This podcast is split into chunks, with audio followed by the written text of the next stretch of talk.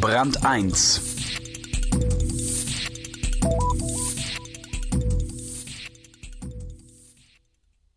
Klüger sind sie geworden, die drei Unternehmer, die beim Joggen eine tolle Idee ausbrüteten.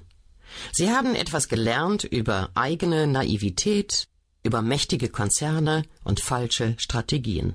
Denn sie hatten ein wirklich grandioses Konzept und sie hätten damit für den Rest ihres Lebens ausgesorgt haben können.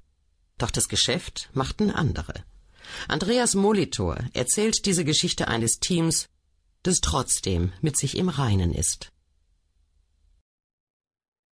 Die Marathonmänner oder drei Freunde gegen 80 Millionen Paar Schuhe. Sie machen eine tolle Erfindung, nur fehlt ihnen Geld und guter Rat, um sie zu vermarkten. Dann kopiert ein Weltkonzern ihre Idee. Was nun? Die Idee entsteht bei einem öden Dauerlauf im Oktober. Das Marathontraining ist nicht schön um diese Jahreszeit, kalt ist es und nass, viel zu früh wird es dunkel. Stundenlang keucht man durch unwirtliche Parks, Wälder, Felder und Straßenschluchten, spult mechanisch sein Pensum ab, 20, 25, 30 Kilometer. Das ist ziemlich fad, erinnert sich Boris Dolkani, Geschäftsführer Kreation der Feuerkommunikation und Design AG in München.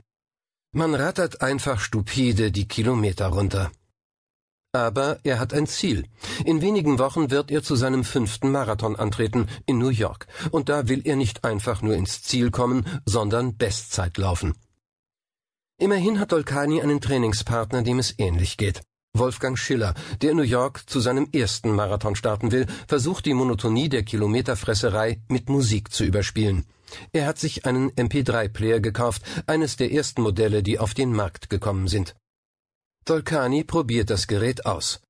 Wäre doch toll, wenn das Ding mir auch ansagen würde, ob ich zu schnell oder zu langsam bin, denkt er sich, oder die Pulsfrequenz nennen könnte, oder wie viele Kilometer noch zu laufen sind.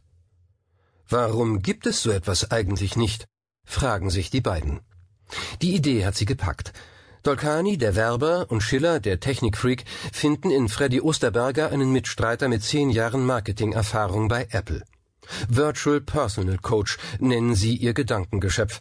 Ein MP3-Player, der einem zwischendurch auch noch ein paar Trainingsanweisungen gibt. Und zwar ohne dass man während des Laufens auf ein Display gucken muss. Das Gerät soll Tempo, Puls und zurückgelegte Strecke messen, in Anweisungen übersetzen und per Kopfhörer ins Ohr senden. Noch acht Kilometer, Puls zu hoch, Tempo drosseln. Wahlweise könnte der Coach mit sanfter Frauenstimme zum Läufer sprechen oder wie ein Feldwebel auf dem Kasernenhof. Beweg dich, du